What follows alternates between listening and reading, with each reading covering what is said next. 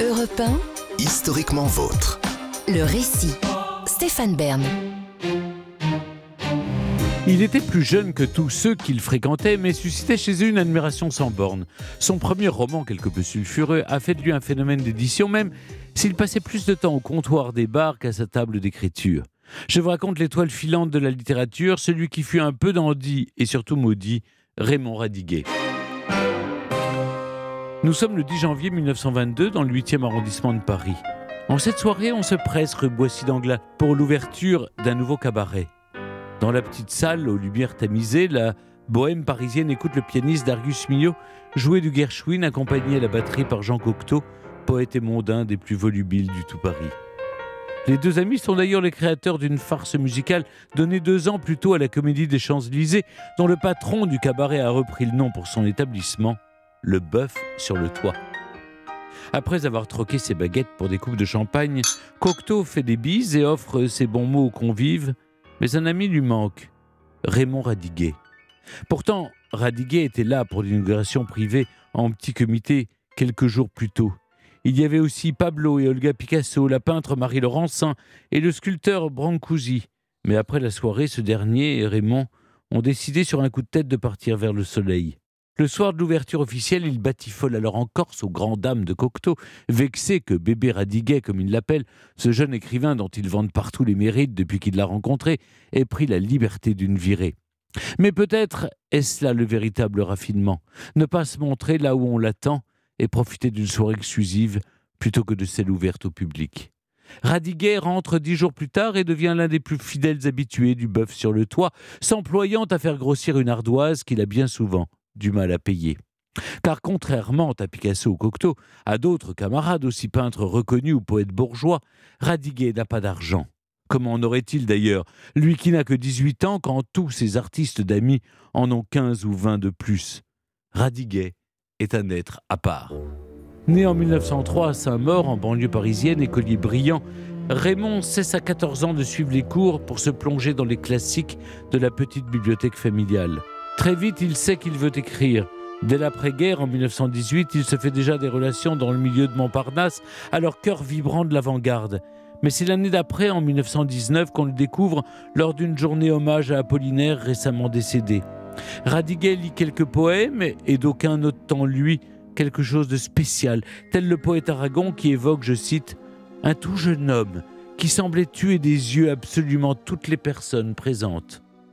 Raymond Radiguet n'est ni très grand ni très beau, mais son regard pâle, surmonté d'épais et noirs sourcils, fait forte impression, notamment sur Jean Cocteau, qui l'invite quelques jours plus tard à son domicile de la rue d'Anjou.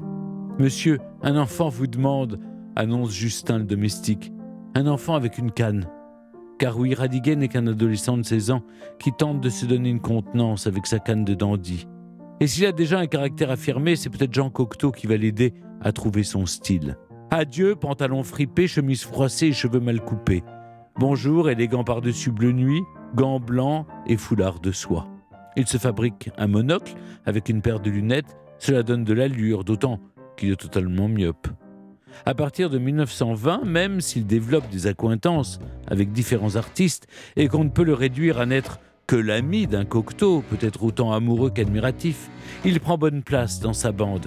Le couple d'artistes Valentine et Jean Hugo, les musiciens Georges Auric et Darius Milhaud, la pianiste et mécène Missia Cert ou la couturière Gabrielle Chanel, entre autres.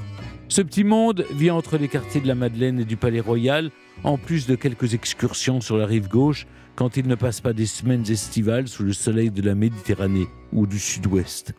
On va au cinéma, au cirque, au théâtre, on se retrouve pour les dîners du samedi, au cours desquels Radiguet brille par ses étranges silences qui rendent encore plus percutants les bons mots lâchés avec parcimonie, avant de disparaître dans les bras d'une femme d'un soir, ou de rater le dernier train pour Saint-Maur et de dormir chez qui veut bien l'accueillir.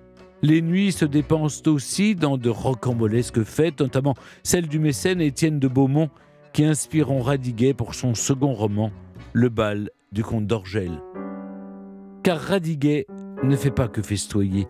Il publie des poèmes, de nombreuses critiques et travaille à son œuvre romanesque dont le style participe par un certain classicisme à ce côté un peu dandy. Une façon d'être remarquable sans chercher à être original. Radiguet va à l'inverse du milieu dans lequel il s'ébroue, celui de l'avant-garde des ballets russes ou du surréalisme naissant, de ces mouvements qui mettent à bas les conventions. Ainsi affirme-t-il, en une période d'extrême complication comme la nôtre, écrire comme tout le monde, quand chacun s'efforce d'écrire comme personne, est considéré comme une insolence. Sa singularité, c'est la justesse de sa sobriété, celle de son écriture bien entendu, car, pour le reste, l'alcool est sa meilleure compagne. En mars 1923 paraît son premier roman, Le diable au corps, où l'histoire d'une liaison entre un adolescent et une jeune femme dont le mari croupit dans les tranchées, inspiré par ses propres aventures pendant la guerre. Le sujet est osé, mais son éditeur Grasset prépare la sortie avec des moyens publicitaires jamais engagés pour un livre. On parle partout du, je cite, plus jeune romancier de France.